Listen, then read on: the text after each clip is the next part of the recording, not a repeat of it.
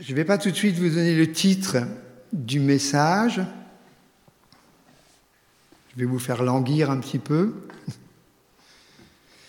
Et pour que ce soit peut-être plus fluide, je ne vous donne pas les versets, je les cite, parce qu'il y a beaucoup de versets de la Bible, notamment dans l'Évangile.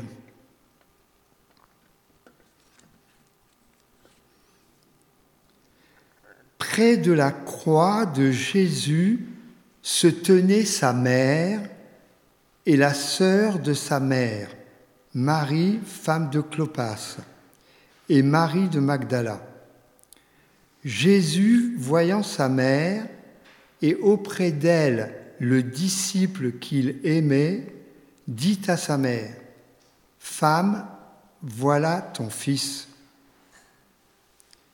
Et un peu plus loin, toujours dans l'évangile de Jean, Marie de Magdala courut vers Simon-Pierre et vers l'autre disciple que Jésus aimait, et leur dit, Ils ont enlevé du sépulcre le Seigneur, et nous ne savons où ils l'ont mis. Le disciple qu'il aimait l'autre disciple que Jésus aimait. je ne sais pas si vous êtes comme moi, mais pendant longtemps, quand j'ai lu l'évangile de Jean, bah, j'ai lu ça, quoi, comme le reste, et puis c'est tout. J'ai trouvé ça normal. Et après, je me suis posé quelques questions. Cinq fois, c'est le titre du message, le disciple que Jésus aimait. Cinq fois dans l'évangile de Jean, on trouve cette expression, le disciple que Jésus aimait. Et il y a même une traduction qui donne le disciple que Jésus, oui, le disciple que Jésus préférait. Ça, ça pose question quand même, hein moi, j'aime bien quand le Seigneur me bouscule en lisant sa parole et m'amène à me poser des questions. Mais Seigneur, je ne suis pas d'accord avec toi. Qu'est-ce que ça veut dire ça? Et là, ça va plus loin après. Le Seigneur me dit, mais attends, je vais t'expliquer.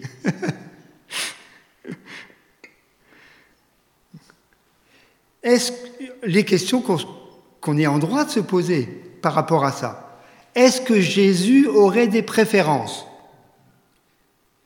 Est-ce que Jésus se comporterait comme certains parents qui privilégient tel enfant à tel autre, qui aiment davantage tel enfant que tel autre? Vous connaissez les conséquences de ça. Hein?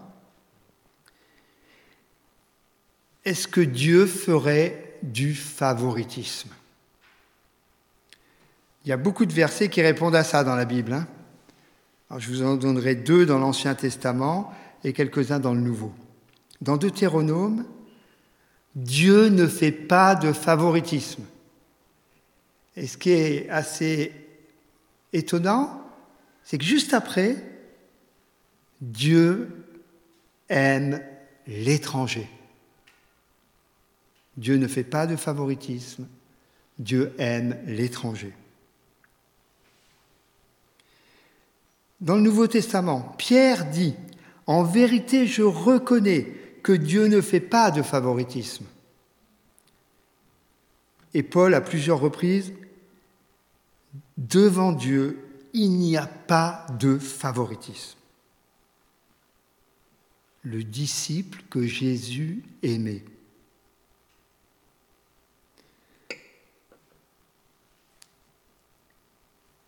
Mais qu'est-ce qu'on sait du caractère de Jean dans les, évangiles. Qu'est-ce qu'on apprend concernant le caractère de Jean? Après tout, c'est peut-être parce qu'il a un caractère meilleur que le mien qu'il peut dire le, disciple que Jésus aimait. Il ne l'a pas dit tout de suite. Hein. Quelques passages.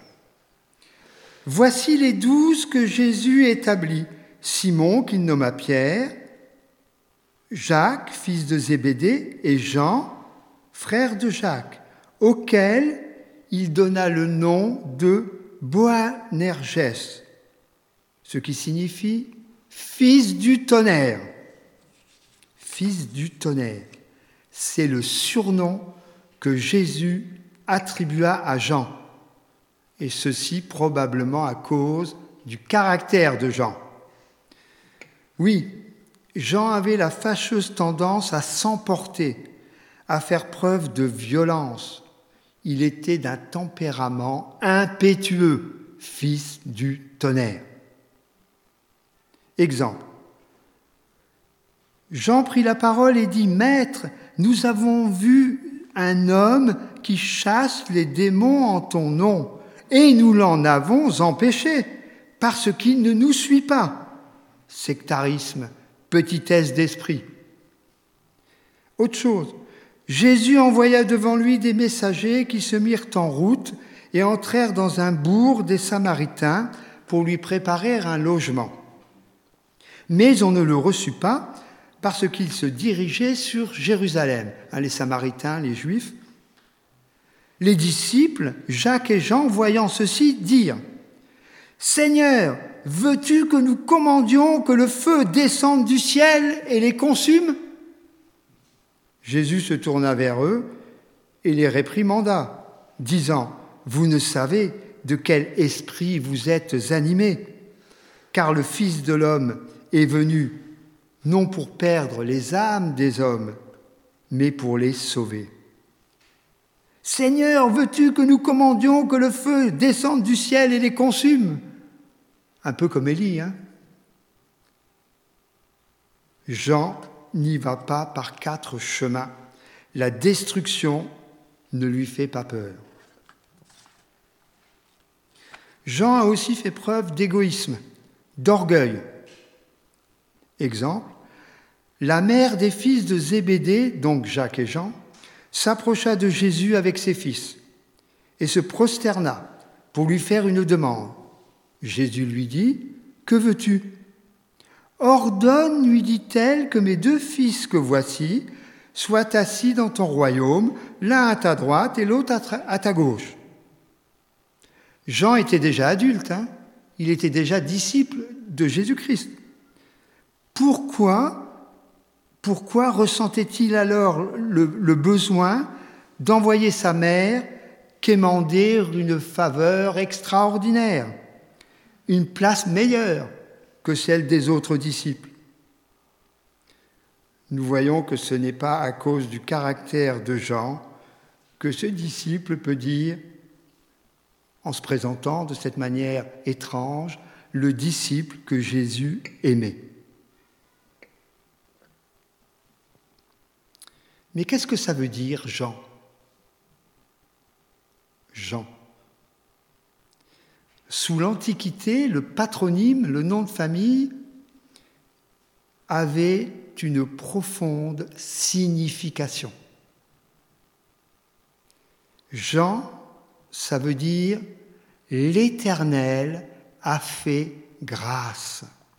L'Éternel a fait grâce. Je ne sais pas ce que tu vis en ce moment, mais la grâce triomphe de tout. La grâce triomphe de tout, y compris de nos défauts naturels. Je trouve ça triste quand on dit d'un chrétien, oui, mais c'est normal, c'est son caractère. Mais non, la grâce triomphe de ton, de mon caractère de cet homme, Jean, de cet homme violent et orgueilleux, Jésus va en faire l'apôtre de l'amour, un homme humble et tendre. Jean, le disciple que Jésus aimait. Alors il y a une clé, je vous la donne maintenant, qui permet de comprendre pourquoi Jean se nomme ainsi, sachant que ce n'est pas au début de l'Évangile. Si vous relisez vraiment consciencieusement l'Évangile de Jean, vous vous rendrez compte qu'il faut attendre des chapitres.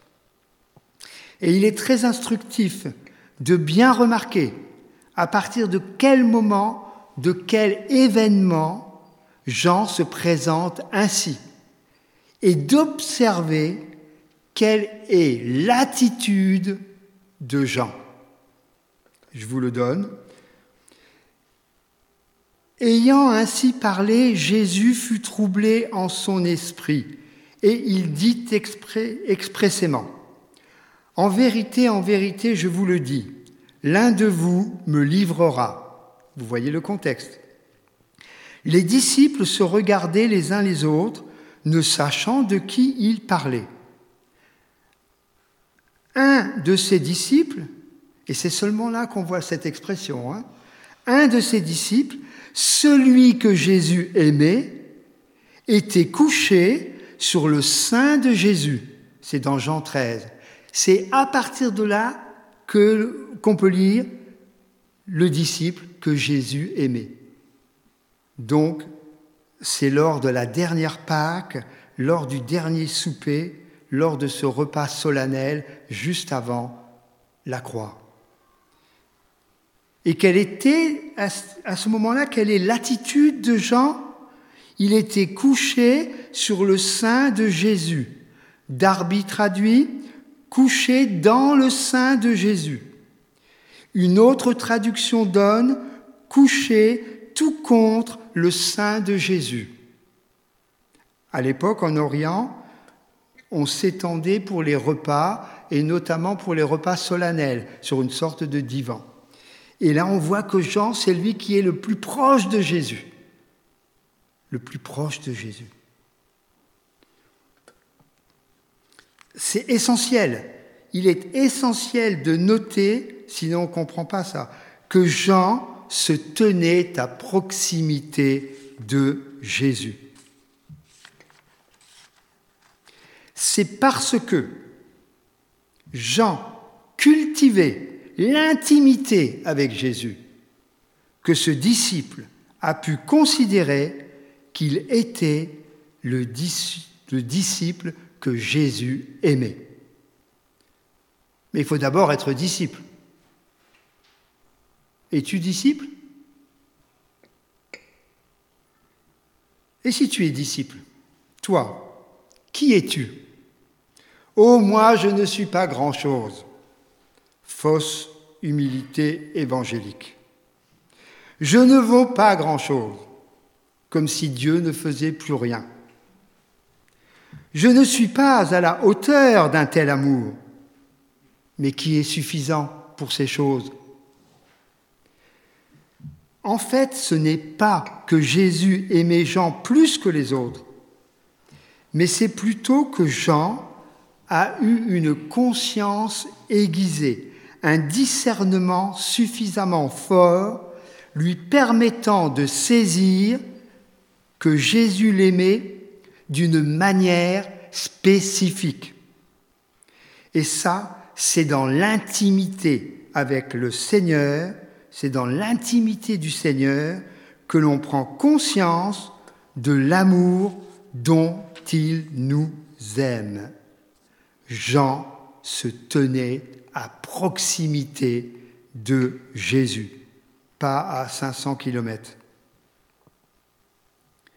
Si tu t'es repenti, si tu es né de nouveau, si tu as confessé ta misère et ton péché. Si tu crois que Jésus est le Messie, le Christ, le Fils de Dieu, et qu'il est mort volontairement pour tes péchés, et qu'il a versé son sang pour toi, et qu'il est ressuscité, glorifié à la droite de Dieu, alors tu es devenu son enfant adoptif. Dieu est alors devenu ton Père. Cependant, cependant, un fils peut désobéir à son père. Tes mauvaises pensées, tes mauvaises paroles, tes mauvaises actions troublent ta communion avec ton Père céleste.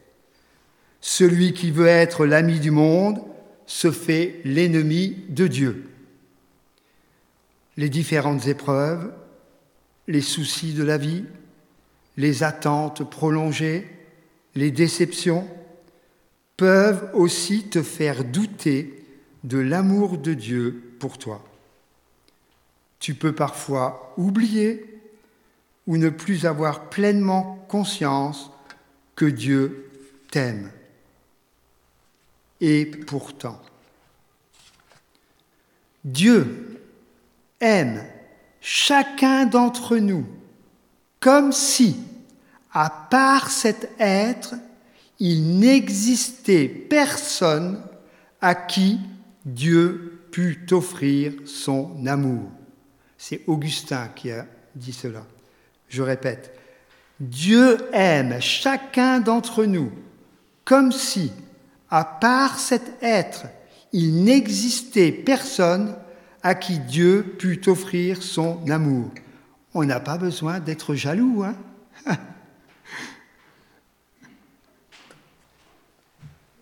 Le disciple que Jésus aimait, la clé se trouve dans ton intimité avec le Seigneur. Plus tu vas cultiver l'intimité avec le Seigneur, et plus tu auras conscience que tu es le disciple que Jésus préfère. Il t'aime comme si tu étais seul au monde.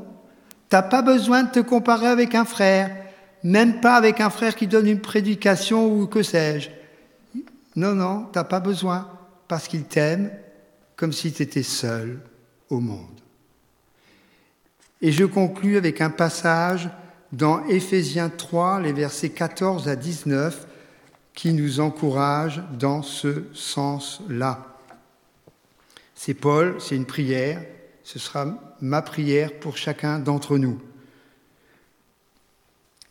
Voilà pourquoi je plie les genoux devant le Père de notre Seigneur Jésus-Christ, de qui toute famille dans le ciel et sur la terre tient son nom. Je prie qu'il vous donne, conformément à la richesse de sa gloire, d'être puissamment fortifié par son esprit dans votre être intérieur, de sorte que le Christ habite dans votre cœur par la foi. Je prie que vous soyez enracinés et fondés dans l'amour pour être capable de comprendre avec tous les saints quelle est la largeur, la longueur, la profondeur et la hauteur de l'amour de Christ et de connaître cet amour qui surpasse toute connaissance afin que vous soyez remplis de toute la plénitude de Dieu. Amen.